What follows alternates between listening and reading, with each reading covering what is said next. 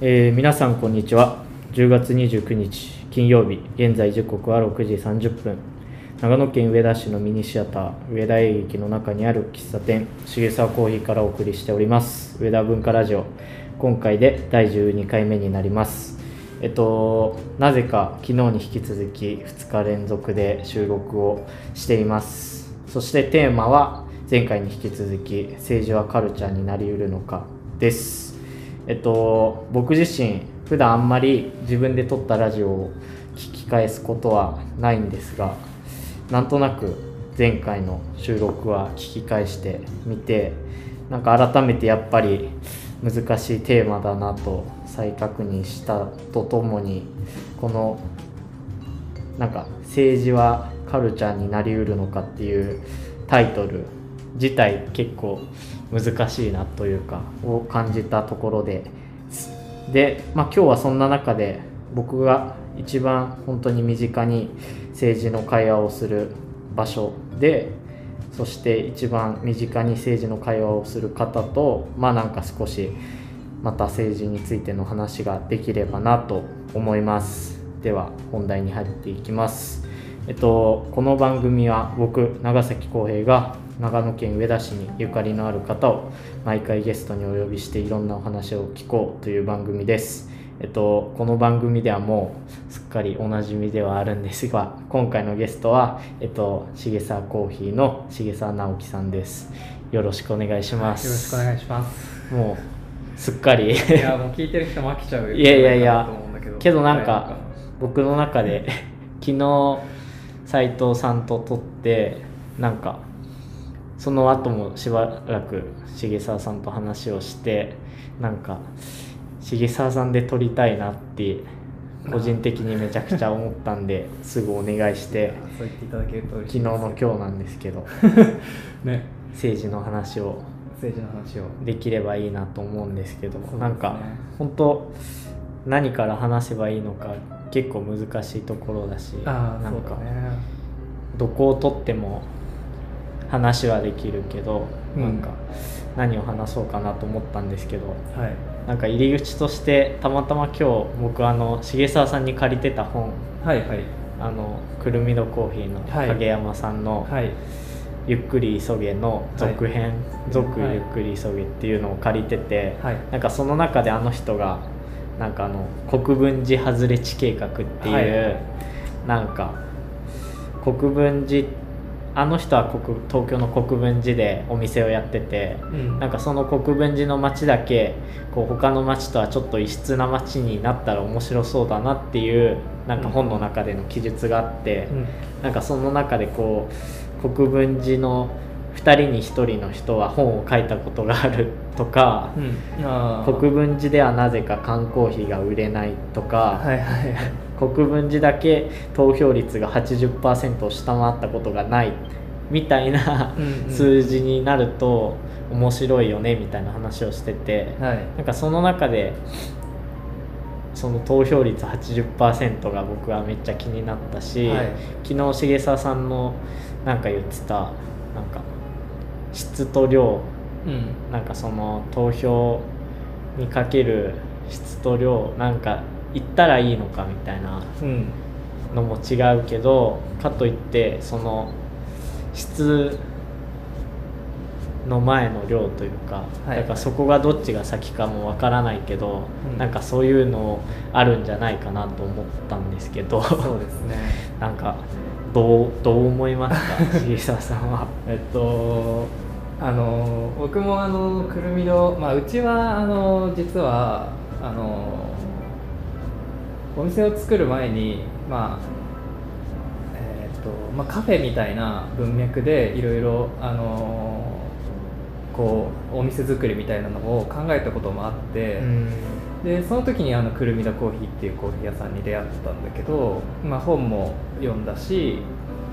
あと、まあ、お店にも行ったしなんかお店あの影山さんっていうその代表の方のあのこうなんていうのかなお話とかも聞いたりとかイベントに参加したりとかも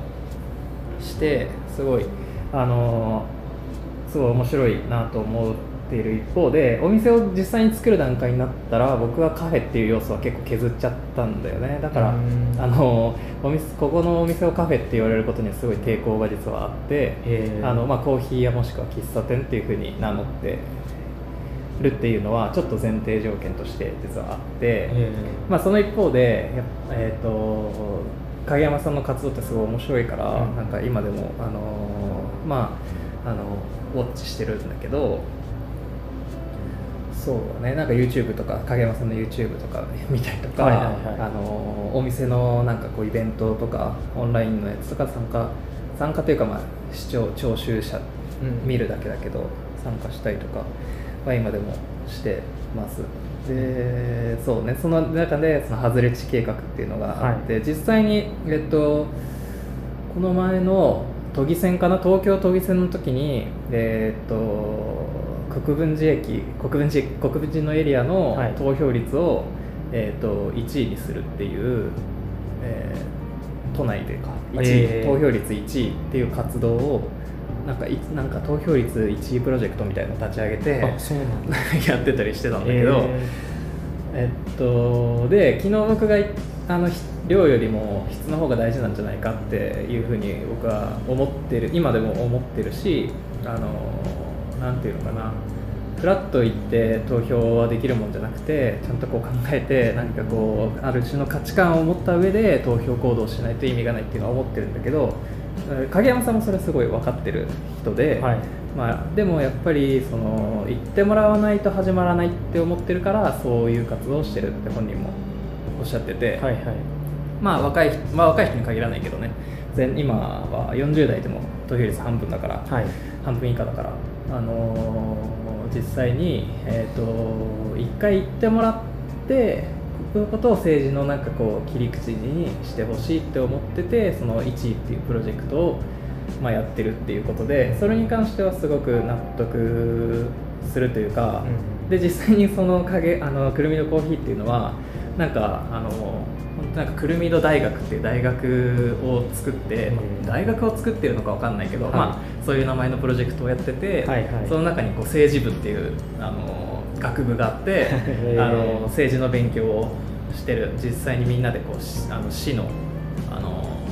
なんていう議会に行ったりとか、まあなんかいろいろ調べもして多分なんか論文みたいなのを書いたりとかしてれしていてであの近くのね人にの対話対話の場っていうのを毎週やってるし、うん。なんかイベントを定期的に毎週ないしはもう毎週何かしらこう市民し、まあ、来てくれたお客さんとこう対話をするイベントをイベントというか取り組みをずっとやってる人だから、うん。まあ、そういう意味ではやっぱり質を高めるっていうことをずっと取り組んでいるからすごく説得力あるなって思っていて、はいはい。そこはやっぱりすごいなって思うかな。だからまあ僕もお店だから例えばまあこうあどっかのお店を批判することはしたくないなっていうのは 始まる前にも言ってたんだけど、まあいわゆるこうなんか値引きみたいなうん投票券持ってきたら、あのこの前ねあのしあのしおりびの菊池さんが、あの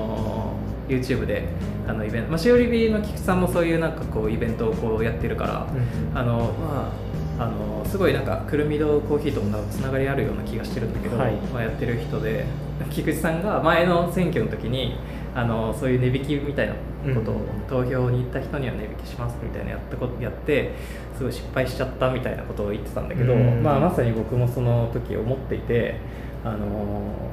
あんまり。えー値引きを値引きをされるから選挙に行くみたいな、はい。そのなんかあののはなんか意味ないなと思ってうん。いる、選挙になんか選挙に行くことに意味があるんじゃなくてなんか本当はねその選挙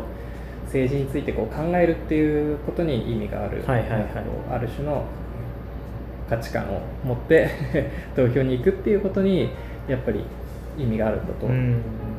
今でもすごい思ってます。なんかそこが結構僕そのまさに政治はカルチャーになりうるのかみたいなタイトルにしたところとちょっと結構迷いがあるというか、うんうんなんかカルチャーっていうと結構ポップなイメージになっちゃって、はいなんかそのポップであることは結構昨日もそれこそ話したんですけど、なんか悪いことではないけど決していいことではないような気がして、そうなんかこう若い人にとって政治に関心を持つためにはある程度こうポップな要素がなないといけないような気もするけど、うんうん。なんかそこでこうじゃあアイスクリームがもらえるからうん。投票に行って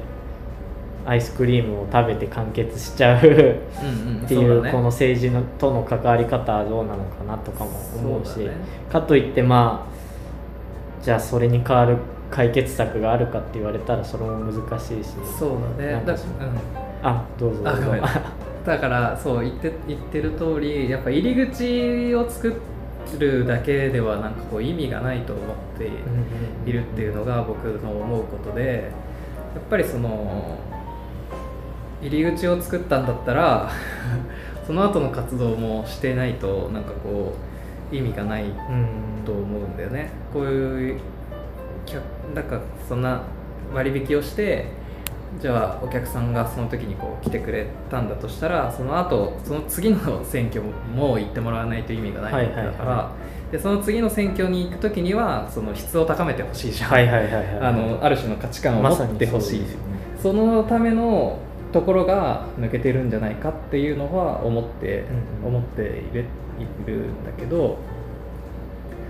そうだからそれを入り口を作るんだったらそこまでやるべきじゃないかなっていうふうに思って、僕はあんまりその選挙に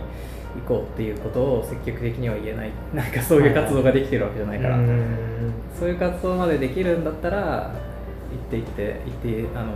いいんじゃないかなって思う。分かんなかったらうちに来てよっていう、はいはい分かんなかったらあのこういうイベントやってるからあのぜひ来てくださいっていうふうに言えるんだったらいいかなって思うかな。なんかけどもはや僕はそのなんだろう。ある種のカルチャーをここで感じてるというか なんか本当に重沢さんとここに来てうん。そういう話ができるのもそうだしなんかここに来ていたお客さんとそういう話ができるっていうのは、うん。なんか本当にこうイベントをわざわざやらなくともなんかそれができてて、はい。でだけどなんかそれが本当にこの時期だけのものになっちゃうのはすごいもったいないし、うんうん。僕も本当に選挙って言われるとこの選挙期間中にこう新聞をパラパラ見て、うんうん。この人どういう人なのかって調べて、はい。で誰に投票するか決めて、うん。けど投票したその人がその後どうなってそうだね。その選挙に勝った人たちが4年間何をしてたかっていうのは僕は正直気にしたことなかったから、うんうんうん。だからある意味こうなんだろうなそのアイスクリームをもらってた だけの人に近いところがあって、うん。なんかそこが本当に難しいけどなんかまあ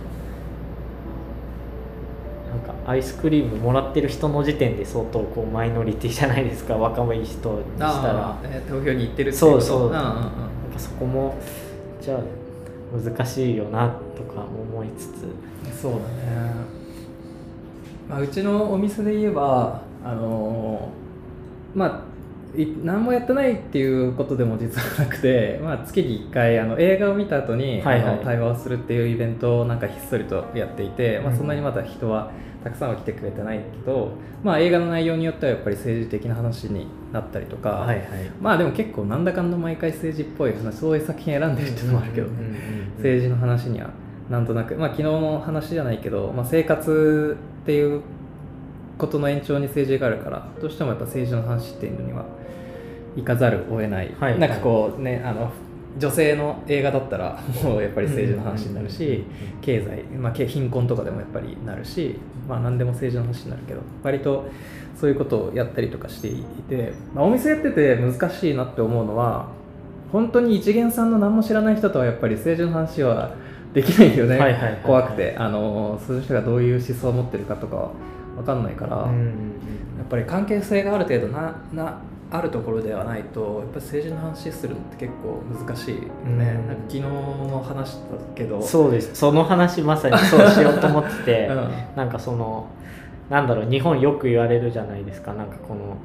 政治と宗教とうん。野球の話は、うんこうビジネスの場面とかではしちゃいけないみたいな、ね、うんうん、結構そこが本当になんだろう日本人にとってはこう難しい、うんうん。話題で、ね。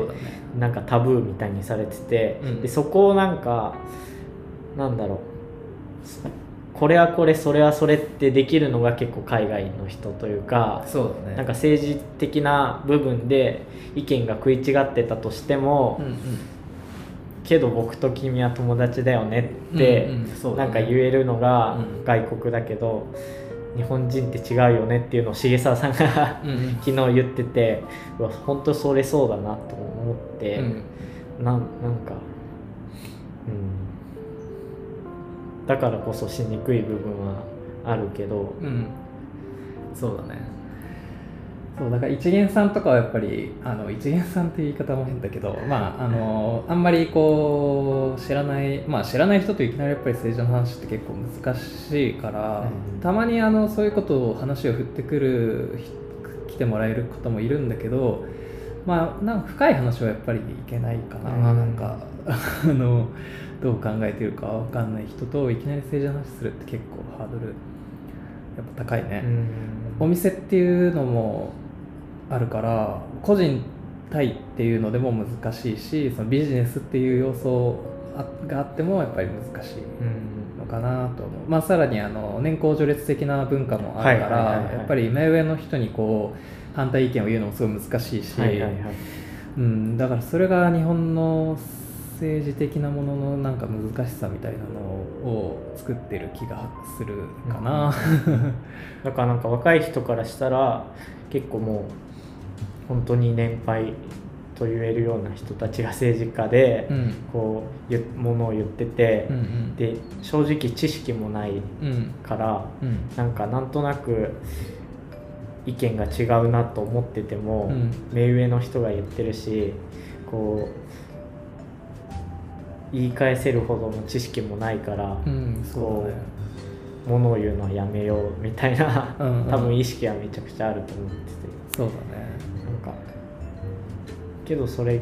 をしてもいいっていう、うん。ある種の文化が できてくればそうだね。結構やっぱり難しいなって思うのはやっぱり長崎君もさっき言ってたみたいに特に次の国政まああさって国政のあの開票日だけど国政国のことってなるとやっぱ難しいじゃん。はい。で難しいなんていうのは当たり前で、はい国の運営するのっていうのはすごく難しいことでその難しいことが難しいで止まってるから多分投票に行かないんだろうなって思うんだよね。うん。あの難しい難しいのは当たり前で、うん。そんなのあの 簡単に簡単に言ってる人がいたらめっちゃ怪しいと思うから政治家で、はいはいはい。政治は簡単ですなんて言う人全然信用できないじゃん。政治は難しいけど難しいことやってるからあのあのなんて難しいことをこうなんかこううまく やってる、うん。やっていくっていうのが、まあ、政治その本質だと思う、まあ、決めるっていうことだよね。決めるっていうことを、あの価値観が分かれることを決めるっていうのが、まあ、政治だと思うから難しいのは当たり前なんだよね。だからあの若い世代にも多いのかもしれないし、まあ、それは若い世代だけではない。全体的に投票率下がってるっていうのはまさにそうだと思うんだけど、難しいが難しいで止まってるっていうその先じゃあ難しかったら誰かと会話するとか、はいはい。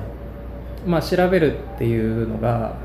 調べろよっていうのはなんか僕はそれ乱暴な気がするから、うん。なんか気軽に話せる誰かがいない、まあ、昨日の話で言うと家族と話せるとか、はい。まあうち僕で言えばきあそこのうちのお店に来てくれればあのあの店主とちょっと聞いてみようかなって思ってもらえるとか、そういうのがない文文化としてはい。ない、生活習慣としてないっていうのがすごく決定的なんだと思ううん。かな。あの人と喋んないと、まあ、これは僕のあの好きな社会学者が言ってるんだけど、はい。あの価値観っていうのは人との会話の中でしかこう育まれないっていう、うん。自分一人でこう考えてても調べたりとかしても別に育まれなくて誰かとこう意見をぶつかわせぶつけ合わせた時に初めてこう自分の価値観がこう生まれてくるっていうふうに言ってて、まあ、それは本当にその通りだなって思う。だから誰かと本当は議論しないと そのあの喧嘩にみたいになっちゃうのが嫌だって言って避けているうちはあの政治的な価値観っていうのは多分生まれてこないんだろうなってうん。正直に思う。いやむずそこもなんか同世代同士でするのってすごい難しいし、かといって先輩と話すとその年功序列そうだね。の仕組みというか、うん。なんか風潮があるせいでうん。そこも難しくて、はい。なんかうん家族とかも正直僕は普段こう家でこうそういう会話をしたりすることがないから、うんうん。なんか、うん、なんか若い人とかいざっていう時にどう何をしたらいいんですかね。なんかそうだね。重沢さんはこう若い人にどういうふうにこう知識をつけたりとかうんどういう方法で情報を集めてどういうふうにこう動いてほしいですか？あーあくまでもう重沢さん本当個人の意見として。あのーまあ情報をどこで集めるかっていうのはまあちょっと置いといて、はい。一旦置いといて、はい。理想的にはやっぱりこうあのーえっと日本日本は特に、まあ、今の社会情勢としてもう中間集団がないってよく言われて、まあ、コミュニティがないっていうことと一緒なんだけど、中間集団がないっていうふうによく言われていて、えー、と昔は遅延とか言われてて地域がその中間集団のあの担い手だったの、まあ、井戸端会議とか床屋聖団みたいなことがまさにそうだけど地域でこう、えー移動がそんなに自由じゃなかったことはところが地域がコミュニティだったのが、えー、と高度経済成長期に入って、えー、とみんな田舎から都市に はい移住するようになると、あの田舎から都市に行くと、まあ、遅延が切れるから、そこであの次はそれを担ったのが、まあ、企業って言われていて、まあ、日本はファミリー型の企業があるっていう言うけど、まあ、まさにあの企業企業会社が家族みたいな、えー、と役回りをしていただけど、えーとまあ、その会社文化っていうのはあー何をもとにだろうな小泉政権とかで公開したのかな分かんないけど。まあ派遣とかがねあの派遣とかまあ何政権とかないのかな自然に崩壊したのかな、えー崩壊をしたして今みたいな。そうするとさ今国と個人みたいになってるんだよね、でやっぱりさっきも言ったけど難しすぎるから国の問題って、はい。個人で考えててもわからないそれはなんかこう、まあ、地域だったらその地域の中にこうなんかリーダー的な長老的なおじいさんがいて、まあ、その人がなんかこうあのここに入れろみたいなことをもしかしたら言ってたかはいもしれない。はいはいはいだから別に個人がこう意思を持ってこう投票してたわけじゃないと思うんだけど、うん。ある程度こう知識のあるそうそうそうそう。地域のリーダー。みたいな人がいたって言われていて、はいはい。えーっとまあ居酒屋のあの大将かもしれなかったし、はいはい。うん村長かもしれないけど。昨日のその重沢さんの話で言ったらそのお母さんと電話をして、ね。お母さんがここに入れるかここに入れるっていう、うんうん。そのお母さんもある種のリーダーですよね。多分なんかそんなぐらいだったと思うんだよね、はい。せあのわかんない。当時の状況がわかんないけど、はい。まあ今の上の人たちを見ていたら一人一人がそんなめっちゃ考えてるようには見えないから、うん。そんなぐらいだったと思うんだよ、はいはいはいでえっ、と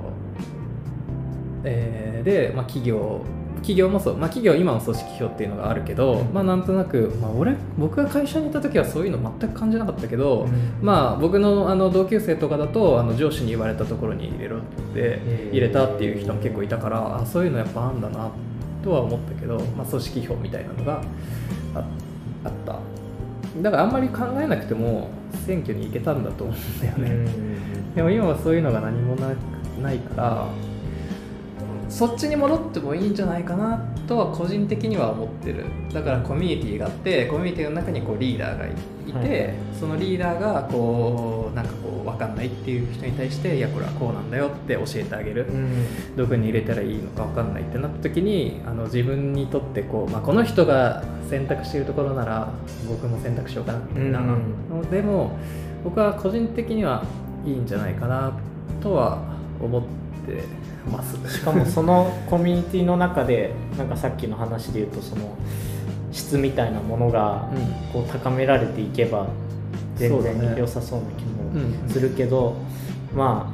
あ何しろコミュニティと呼ばれるものがなんか自分の周りになくて、なんか本当にその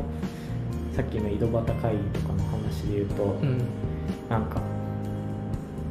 なんだろうな。映画館には映画を見に行くためにて、うん映画を見たら帰ってうん。床屋には髪を切りに行くために行って、髪を切って帰ってみたいな。うん。なんか基本的にその目的のためだけの場所しか今身の回りになくて、うん。本当にカフェとか喫茶店ぐらいなんじゃないかなって思うほど、まあ、うん。本屋さんとかもなんか僕は結構そうなのかなと思うけど、こう目的なく行けてだからなんだろうな。結構多様な人が集まるというか、うん。なんか映画館って映画を見たい人しか基本的にいないじゃないですか、映画が見たくない人映画館にそんなにいないと思うから、なんかそういう意味でそういうなんだろうな。いろんな人がいるコミュニティっていうのが本当にないし、そういう会話をできる場所もないし、うんうん。なんかただこれでこうやって重沢さんとかの話を聞いた人がうん。なんか他の人に話してくれるだけでも全然違うのかなとはなんか思ったんですけどふと。そうだね。そうそうだね。そうやってまあ広がっていけば、うんまあいいなと思うし、まあ、コミュニティっていうところで言うとあのさっき言ってたくるみどコーヒーとかはまさにそういう活動をしてる。コミュニティをうん作るための活動をしてるんだなとは思うし、うんうんやっぱそういうのはなんかちょこちょっとずつなんかこう広がってるなっていう気配はすごく感じますかね。うん、なんかそのそういう感じでもまあいいいいなとは思思ってます。あ の一人一人がこう一人一人がこう自立してなんかこうちゃんと考えて投票に行くっていうのはちょっと、うん理想だけど理想だけどちょっと高値高値高値の話なんていうのかな。こう高い理想すぎてうん。ちょっと現実味を欠いてるような感じが僕個人ではしてるかな。うん。けどなんか本当にそのコミュニティって若い世代にすごい必要だけどうんうん。なんか若い世代が作れるものでもまあそうだね。作れるものですかねいやなんだろうね。そこはある程度こうなんだろうな。型を作ってもらわないと、うん。というか、そうだねそれこそくるみどコーヒーみたいなうん。場所がないとなんか難しいし、まあそうだ。場は必要だとそれこそこうカルチャーにならない。うん。そうだねまあ演劇とかぴったりだと思う 確かに、まあ演劇は結構いい場所だなって思う、うん。まああんまりこうたくさんの人がこう座ってしゃべる。うちのお店もすごいちっちゃいから、はいはいはい。まあそういう環境がないけどもしはい。そういうのがあればすごいなんかいいなとは思うかな、うーん。そうだね。まあもしあのそれぞれが自立してこう選挙に行かなければならないっていう風になるのであれば結構やっぱり大変だけどもう今情報が溢れちゃってるから、はいはい。そうだね。僕とかはあの結構好きなあの社会社会学者とか、はいはい。なんかあの思想家とかがいるから、うん。そういう人をなんかあの見てるんだけど、はいはいまあその人その人たちが言っていることを完全に賛成するわけでもないし、うん。反対するわけでもあとさ完全に賛成したりとかし反対の時もあったりしてそういう時はなんか逆側の意見をなんかこう適当に探して聞いたりとかしてる、うん。ネトウヨっぽい人たちが何言ってるかなとか もたまには見るしなんかリベラルの人たちが言ってることちょっと息苦しいなって思う時はあのなんかもうそういう時もあるから、そういう時そうやってなんかなんとなく自分の価値観みたいなのをこうたなんかこう醸成していいってるかなとは思うかな。ああなるほどうん。ね、そうだね。なんかそれすごい。それが結構理想ではあるけどなんか今のその若い人たちが選挙に行くためにって、うんうん。結構その一人で選ぶためのうん。こうツールみたいなのを頑張ってこう提供してるイメージうんうんそうだね。があって、なんかこう一人で選ぶためにこうなんだろうなそれこそ Q&A みたいなのでこう選ぶと自分の支持する政党が分かるんじゃないけどまどうかと思うけどね。なんかある種結構ポポップではあるのかなとは思うしまあなんか、うん、結構一人で選ぶためうん。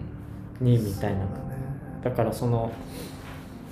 なんだろう話す場とかコミュニティを作るみたいなイメージが僕全くなかったから、うんうん。なんかそういう取り組みってあんまりなんかなんか出てきてこう一人で選ぶためにのサポートみたいな、うん結構やっぱねコミュニティの話は本当にすごい難しくて奥が深いというか深すぎちゃうんだけど 日本はやっぱり一回あったものが壊れてるっていう状況だから、まあ、うん。世界的にそあの外国アメリカとかは特に分かりやすいけどキリスト教とかが、うん。まあ、教会がその役割をしたりとかしてるんだよね中間集団の。ヨーロッパもまあキリスト教圏とかあの、まあ、あの一神教圏は多分そうなんだじゃないかなって思うし、うん、あでもまあそっか。あの仏教とかもそうかもね。うん。中国とかはもう家族なんだよね。すごいあの血縁が強いか。ら確かに確かに。ユダヤ教もそうなんだけどあの血縁がすごく強いとオピニオンリーダーは大体家族なんではいはいはいはい。いて、まあ、おじいちゃんとかあのそういう話がなんかあとあの話したりとか、うん。日本は核家族でもなくなっちゃっあの大家族じゃなくなって核家族になっちゃってでさらに核家族も家族の中でこうみんなこうなんかこう孤立してるみたいな状況になっててそこに新しいコミュニティをこう作っていくっていうのは結構難しいんだよね。コミュニティ遅延っていうのはあの壊れた理由の一つは息苦しさだと思うからうん。あの その地元のなんか謎のあのなんていうのルールというかああ。の掟みたいなものにこう縛られ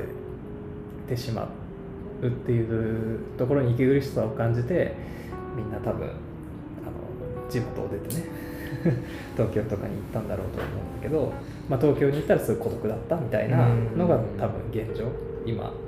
まさに起きてることで少しずつこうまたじゃあ田舎にこう人がこう帰ってきてるけどそこでじゃあどういうコミュニティを作るのかっていうその息苦しくもないけど程よく束縛されているみたいな、うん。いい塩梅のなんかすごいいいオピニオンリーダーはいるけどあのあの全然拘束されない、はいはい自由みたいな。まあいいとこ取りはできないから結構難しいなって僕は思ってうん。それはあのこ今日本中どこでも答えは出てないんだと思う。まあこれからなんかこう作っていければいいんだろうなとは思うけどね。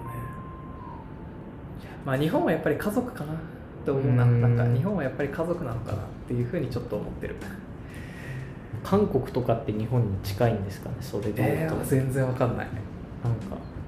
中国って本当家族のイメージが。中国は、まあ、い親戚一同含めそうてですよ主義だね。日本もあの、まあ、明治あの明治維新の後は家族だったんだよね。うん。あのすごい家っていうものをすごいあの大事にしていて結婚とかもあの、まあ、今なんかあの結婚も結構いろいろあの 天皇家のやつとかで問題になってるけど、まあ、日本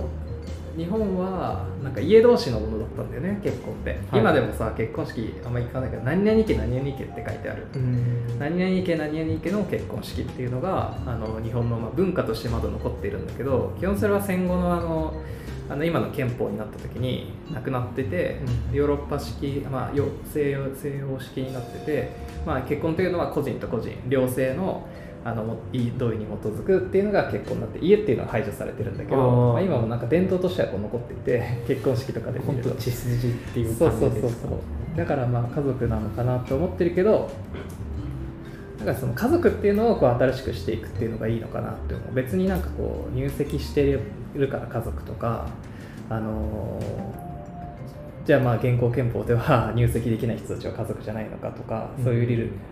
あの血がつながってれば家族なのかとか血がつながってないと家族じゃないのかっていう話になってくれば結構こうフレキシブルになるような気がするんだけど、まあ、そういうなんか家族みたいなものを作っていくのがいいのかなと個人的には実は思っていて、そう企業もねなんか今あのベンチャー企業ほど家族経営みたいなのをやり始めてて運動会やってるベンチャー企業とかあるから、あええ。昔にこう戻っていってる。なんかそういう空気感はなんかあるかなああなるほどまあちょっとなんかどうでもいい話い。やいやいやいや。ちょっと話がだいぶそれちゃったかな。いやいや。家族と家族のね。会話をね。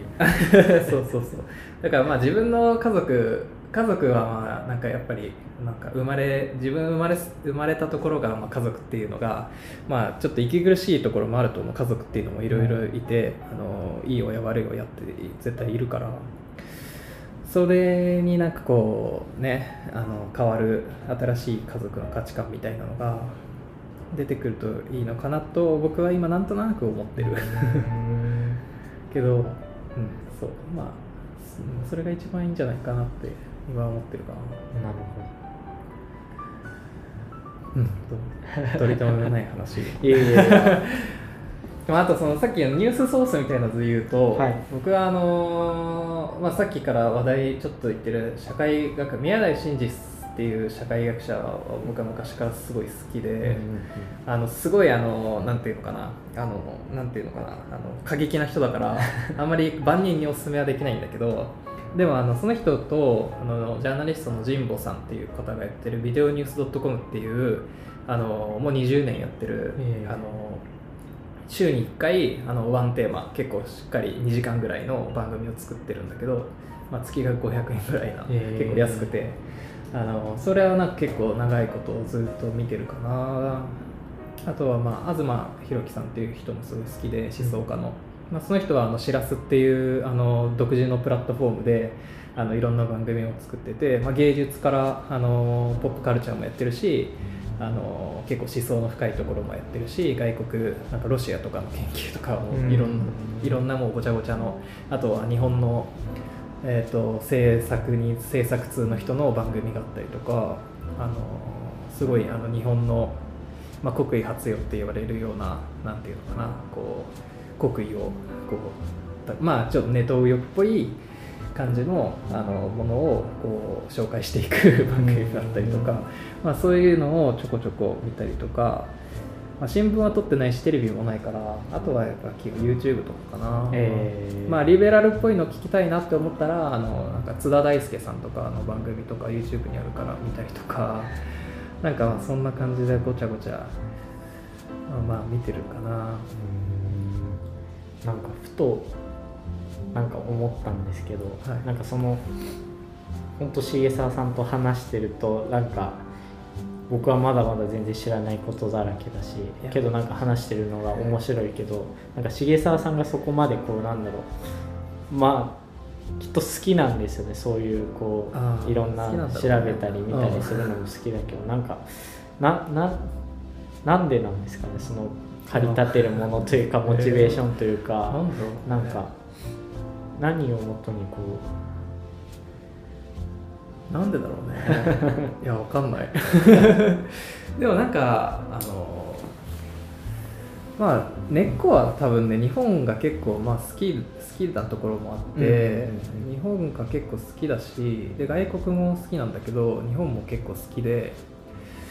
でなんかあの割とそうだね。まあ政治的なところになんで好きかわかんないな。日本が好きだからなのかうな、えでもなんかあの若い時からなんかすごい僕は結構ねディベート好きだったんだよね。あ。あのうんディベート小学校の時に授業でやってたけどすごい楽しくて、えー人が議論してるのを聞くのもすごい好き、はいはいだからなんかもう半分喧嘩みたいになってるの朝生みたいなの昔見るの好き。今はもう全然面白いと思わないけど昔見てるのは割と好きだったから、なんか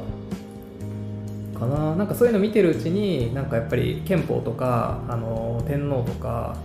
ああのそういう人とこう価値観が分かれる外交とか、まあ、環境とかもそうだけどそういう、まあ、今だったらコロナとか、はいはい。そういう話題もあの自然となんか自分の価値観で判断できるようになったような気はする。えー。けどなんか本当昨日斉藤さんも言ってたんですけどなんか政治って結局なんだろうなみんなより良いものを作りたくて考えてるのは一緒だなわけだから、右左どな何々とかあろうとしても、うん。なんかその意思は結局根っこにあるわけで、うん。なんかだからなんかそこをなんか忘れちゃいけないなって昨日再確認したし、うん。今日もなんか話聞いてて思った。まあ、でも今のさあの国政とか前の現政権もそうだし、はい。まあ、正直野党もそうだけどあまりにもなんかそういう姿勢で政治をしてるようにはやっぱ見えなくてなんかこう党利党略じゃないけどその党のなんか利益になること、まあ、自分が選挙で受かれば何でもいいとかなんかそういうその思考回路で動いてるなって思うともう全然選挙に行く気が起きない。なるほど。な、なって思う。だからこの国を良くしたいと思ってる人もあのいるいるんだよね。あのそれは与党にもいるし野党にもいるのは間違いないけどまあこう客観的に俯瞰してみてそういうふうにはというかあまりにも党利党略。党利党略でいいところもあるんだけどなんていうのかな。こう目的がないみたいなふうには見えちゃう。本当に党利党略のためにはいはいはい。自分の利益のためにとか自分のあの、まあ、例えば権力を維持したいがために権力を利用してるっていうかなんかこう日本を良くするために、まあ、昔の人でいうと田中角栄みたいな人がいるけど、はい。ああいう人はなんかあの人もなんか政治と金的なので潰されたけど、あのなんかこうあったんだよね。あの米国から自立して日本独自外交をしたいっていう なんか思いがあった上でこの金を金をばらまいてなんかこういろいろやってた。なんかそれは僕はすごいいいいいことだいいいい、うんまあ、良くない悪いことだとは思わない。うん。なんか今はでもさなんかそういうのも全然なくてなんかこうただただ権力の座にいたいから延命してるとかそういうふうに見えちゃうし野党もそんなに政権を取ろうと本気になってるようには見えなくてただなんかこう野党第一党を維持したいみたいなあのその適度な感じで、はいはい勝ちたいみたいな風にしか見えなくてそういうのを見てすごい冷めてるっていうあかー。政治に対してそうそうするとなんかこう選挙に行こうって言われてもみたいななんかいう風に思っちゃう。うん。であともう一個ここまで言うとあのじゃあ出ろよっていう反応もあると思うんだけど それは全然違うじゃんって俺はいつも思う。なんかそういう、だってやりたいことは僕は喫茶店をやりたいわけだからコーヒーを焼いていたいわけでうん。別にあの総理大臣になりたいわけでも何でもなくない、うん、そっちの方が全然大事だから。うん。僕は日本は好きだけど日本が沈んでも喫茶店をやってたいわ そこの天秤は。そうそうそうそう、えーなるほどな。そう。だから別に全然あの選挙に出たいというふうにはあのじゃあやれよっていう反論には全然なんかこう何もなんていうの？あのなんか響かないっていうか、そうそう。えーいやなんか改めてこう重沢さんそこまでの思いをいやそんな大したいやいや聞けたのはなんかなかったですけどなんか時間が何せ、ね。短いもので。そうなんだよね。本当ここの喫茶店に来たら大体12時間ぐらいは 何がなくても話をしてるみたいな。けどそういう場所が本当にある種あると僕にとってはすごいありがたい部分があってここでこうやってラジオも毎回撮れてて なんかだからここを大切にするっていう文脈で見てもきっと政治ってな何かしらの形でかかってるじゃないですか、まあそうですね。なんかだからそう考えると身近なものだなと勝手に思ってましたけど最後まとめとして何か ありますか、まあ今だ結構もうそうですね。まあ話していただいたけど。そうだね。だがしかしっていう感じだよね。もう本当に今回の選挙は頭悩んでる。どうしたらいいか分かんないかな。もう本当に行かないっていう投票に行かないっていう選択肢も正直全然ああるかな。危険みたいなのも、それをうんそれぐらい結構なんか分かんないかな。今回の、うん。今回のせ選挙に関しては僕はオピニオンリーダーには持ってくれないえー。そう結構今回はちょっと分かんないなって。これを聞いた人がなんかどう思うかがすごい大事ですよねけど、うんうん。いやいやって思うのか。すいませんこんな話。確かにそんなところでしょうか。何かあとはありますか？で長崎君はどうですか？僕ですか？今回の選挙悩んでますか？いやーなんか悩んでるっていうのもあるけどなんかこう初めて自分の中でなんか多分人生では3回目かな、あ選挙。そうなんけどなんかこう今までで一番こうなんだろうな、まあ、考えたとかもあるしこうやって人と話してこう自分の思いとかをなんとなく分かっていく感じもありつつだからなんかなんとなく分かっていく感じもありつつ多分ちょっとずつ分かんなくなっていくんだろうなと、うん。なんだろう。本当になんか浅はかな思いで分かった気になってた政治が多分ちょっとずつ今分かんなくなっていく感覚があって。けどなんかそここそ大事な部分でもあるなって思いつつ、うんうん。選挙が終わった後が何より大事だから。そうだね。なんか。もう本当にあの今回が最初で最後の選挙でもなくて。もうずっとこれから先続いていくことだから別に今回した判断がどうのこうのではなく、うんうん。まあ政治のことは常にこう考えながら頭の中に置きながら、うん、やっていければいいいいんだろうね。なんかこのテーマも本当投票選挙日を挟んでこう 前と後ろでいろんな人に話を聞こうかなと思ってるんで、はい。なんかそういう意味でもなんか一段落ではなくて なんかそこからまたじゃあ4年ないしそうだね。っていう風につながっていけばいいなと思ってる次第です。そうですねカルチャーにしていきましょう。ありがとうポップカルチャーーじゃなくてね、まあ本当のカルチャーそうですね。根付いた方のカル,、はい。カルチャーにね。そうですね。はい。ありがとうございました。はい。本当時間カツカツで。すいませんオーバー。30分から45分みたいな話で、はい。まあ毎回のことではあるんですけど。では長い時間お付き合いいただきありがとうございます。ありがとうございました。第12回目のゲストは重澤直樹さんでした。ありがとうございました。ありがとうございます。